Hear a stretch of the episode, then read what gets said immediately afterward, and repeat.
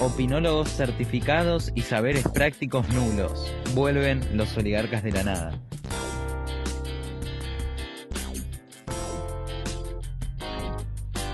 Quédate que ya arrancamos.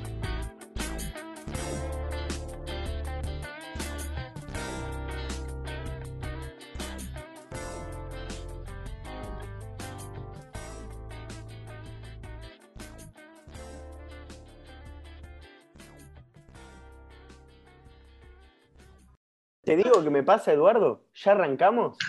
Ya arrancamos. Arrancamos. Les quiero dar la bienvenida muy eufóricamente a un nuevo podcast de Oligarcas de la Nada. Y estoy enojadísimo, enojadísimo. ¿Por qué, ¿Por Tono, estás Por algo- enojadísimo? Por algo tan intrascendente, tan intrascendente, cuidado, ¿eh? Como el Free Britney.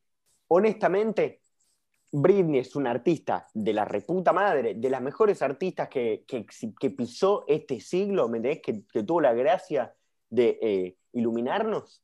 Pero honestamente, ¿por qué tanto con el Free Britney? ¿Qué pasó, hermano? No, bueno, pará. pusiésemos- Está bien. Sabemos que del otro lado hay mucha gente que entra a las redes sociales, no sé, está scrolleando en Instagram, en Facebook, ¿por qué no? No sé si la gente de nuestra edad sigue usando Facebook, yo al menos sí. Lo mira y dice, ¿qué mierda pasó con Britney? ¿Por qué El único. Infobae, ¿por La qué respuesta Infobae te sacó nueve notas? Oligarcas de la nada. Entonces entran a Oligarcas de la nada, su medio más confiable, y ponen este episodio de- que están escuchando. Tal cual. Entonces, En el día de hoy, oligarcas del pop. Oligarcas del pop finísimo, ya Oligarcas del pop. apodo. Entonces, ustedes dirán, ¿qué carajo pasó con Britney? ¿Por qué tantas notas de Infobae? ¿Por qué Infobae se cuelga tanto de Britney? ¿Por qué los troscos hacen lo mismo? ¿Por qué prensa obrera se... La, la primera vez que en unidad entre Infobae y prensa obrera. Mentira, me gustaría La decir primera que la no, primera la vez primera no. hay verdad. entre prensa obrera Pero bueno. Infobae. Eso bueno, no vamos a debatir bueno. hoy. Entonces, acá me parece que tenemos todos un grado de conocimiento eh, bastante grande, siendo sinceros, menos alguna persona que no la quiero exponer acá en público. Nuestra especialista en el tema, acá podríamos decir que es Sofi. Yo, Sofi, te puedo decir primero lo que tengo. Estamos en problemas en ese y- caso. Pero vos tal vez me podés corregir. Para los que están No. otro lado les explicamos. Esto empezó así. Britney, desde el 2008, inició acciones legales, no, sino que se empezó a quejar con la justicia por una tutela que estableció su padre. ¿En qué año? ¿Por qué la estableció? En ¿Por qué la estableció? ¿Por qué la estableció, Sofi? O, Vicky te- también sabe mucho, tengo entendido. creo que todos conocemos ese video de Britney con la cabeza afeitada, pegándole un camarógrafo a un auto, de verdad no lo tengo muy claro. Pero nada, en 2008 ya empieza a tener un montón de problemas de salud mental, crisis, etcétera, etcétera. Entonces le terminan dando la tutela a su padre. Nada, Claro. 13 años después, de, creo que es 2019 o un poco antes, ella empieza a tomar acciones legales para sacarse esta tutela. Claro, en realidad las quejas, si no me equivoco, empezaron en 2008, pero ella una vez se presentó ante la justicia y no le dieron bola. Entonces lo Claro, el tema es que Britney sufre de trastorno bipolar. Entonces, por eso la justicia en un primer instante le dio la tutela al padre y a parte del equipo, tengo entendido. Pero el tema es que con los años cada vez le hizo peor a la salud mental la tutela en vez de ayudarla. Bueno, pero no, o sea, yo qué sé, sonríe y ya está, se le va el trastorno, es un pelotudo. ¿Por qué lo hace? Tenemos acá la opinión médica. ¿Cómo comprobás que ese trastorno empeoró por la tutela y no por otra cosa?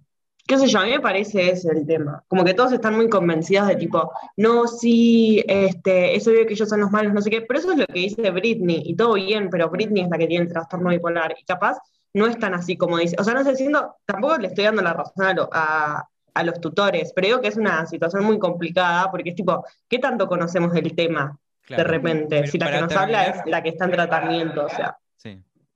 Para terminar, para empezar ya un poco a debatir esto, tenemos que terminar de cerrar esto, porque vos decís, se presentó en 2008 y no pasó nada más.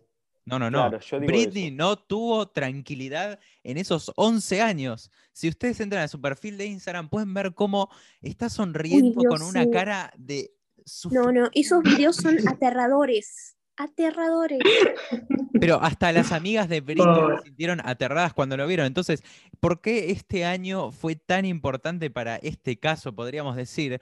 Porque Britney se presentó de vuelta ante la justicia quejándose de su viejo, pidiendo que le sacaran la tutela, pero esta vez se viralizó lo que ella dijo. Primero, tengo entendido que se Se volvió a viralizar, ¿eh? Porque ya hubo antes, yo hubo en las redes hace un par de meses, viene habiendo el Free Britney, pero hace una semana explotó. Sí, pero eh, lo que pasó es que se escribe y también hay que aclarar que es ilegal que estas conversaciones, que no me acuerdo el nombre técnico eh, de derecho, tal vez si hay algún abogado del otro lado escuchando, nos lo podría decir en los comentarios de YouTube, ¿por qué no?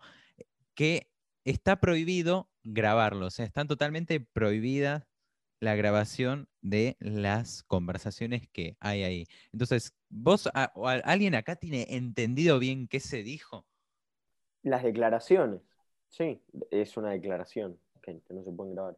Una declaración, Em, claro. Sí, Es el ¿qué alegato de Britney, creo yo. En derecho Sí. es el alegato. ¿Y qué dice? ¿Y qué dice eso, Sofi? Eh, que básicamente los yanquis tienen problemas con, con grabar los alegatos, pero en ella, en ese alegato, por le, hubo varias placas circulando en las redes sociales, lo que dice es que está totalmente deprimida, que llora todos los días, que no, que, que la tutela del padre y, y, eh, bueno, parte de su equipo hace que le hayan dado medicamentos como el litio, que, que la dejaron totalmente planchada durante varios meses.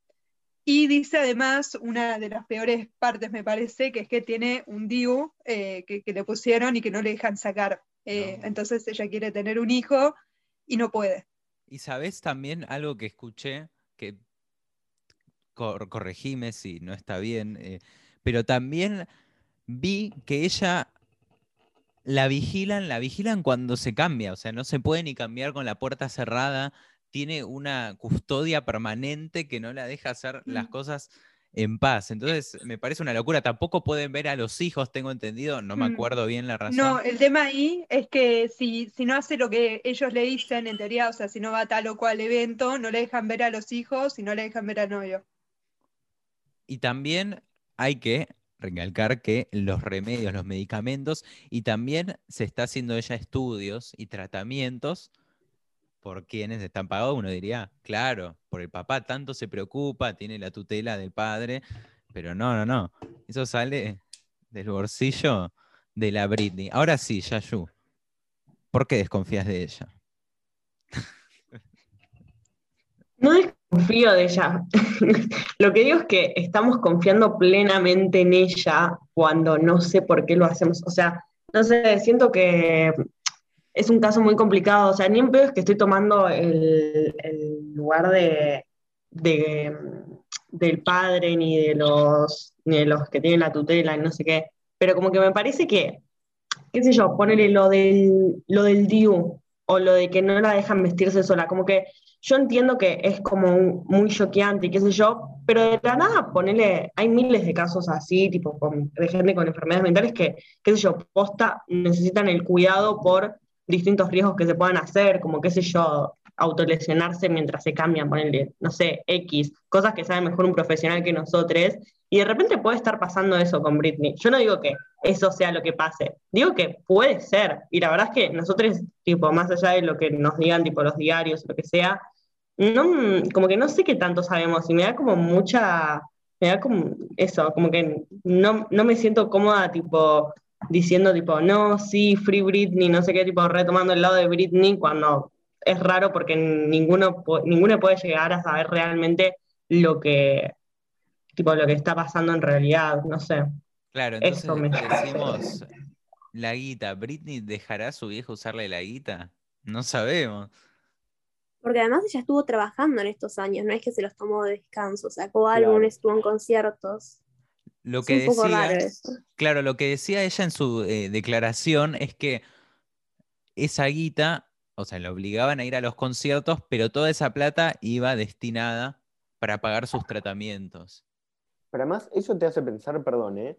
Pero alguien asumiendo esto que dice Yashu de que eh, su tutela está porque supuestamente ella no está en condiciones de eh, de ser capaz de cuidarse a sí misma y demás. ¿Qué tan capaz debería estar entonces eh, de trabajar tan constantemente como lo hace, de aparecer en distintos eventos y demás? Para mí, esa es la principal duda que puedes hacer sobre el caso y de decir, che, ¿qué está pasando acá al viejo y a los tutores? ¿Me entendés? Hay, hay algo raro, seguro, porque es, es ilógico, no es, es falta de coherencia. Ahora, en ese sentido, más allá de que me parece que el caso es importantísimo y todo, me parece, no sé si alarmante, pero me sorprende más la respuesta del público y la viralización de esto, ¿no?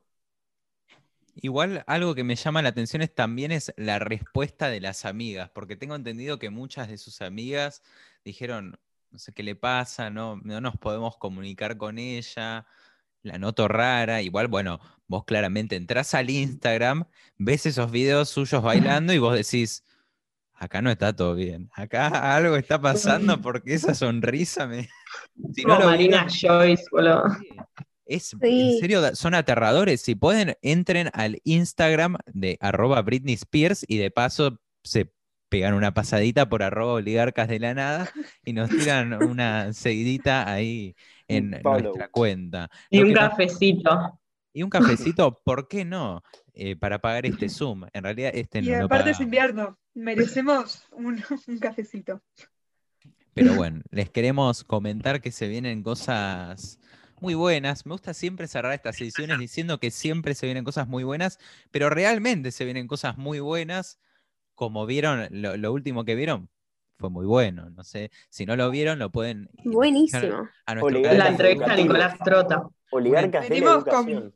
Venimos con una buena racha, me parece, ¿no? Tipo, pasamos de Andrés Riesnik a, a Nico Trota a Free Britney.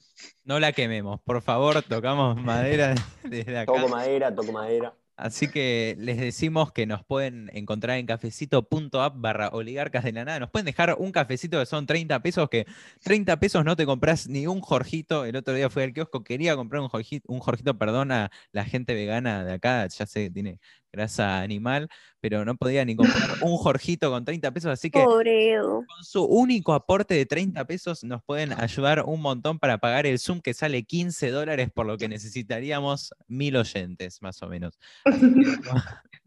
Gracias por estar del otro lado. Recuerden que nos pueden encontrar en YouTube como Oligarcas de la Nada, en Spotify como Oligarcas de la Nada, en Twitter como Oligarcas de Nada y en Spotify como Oligarcas de la Nada. ¿Algo para decir? ¿No? Nos vemos en la próxima. Edición. Y fue un gusto, ¿eh? Es un honor. Un gusto y cualquier cosa, información de Britney, nos la dejan en los comentarios de YouTube. Hasta Con el la hashtag próxima. Oligarcas del Pop. Así es. Nos vemos. Hashtag Oligarcas Pop. Ah. Chau chis.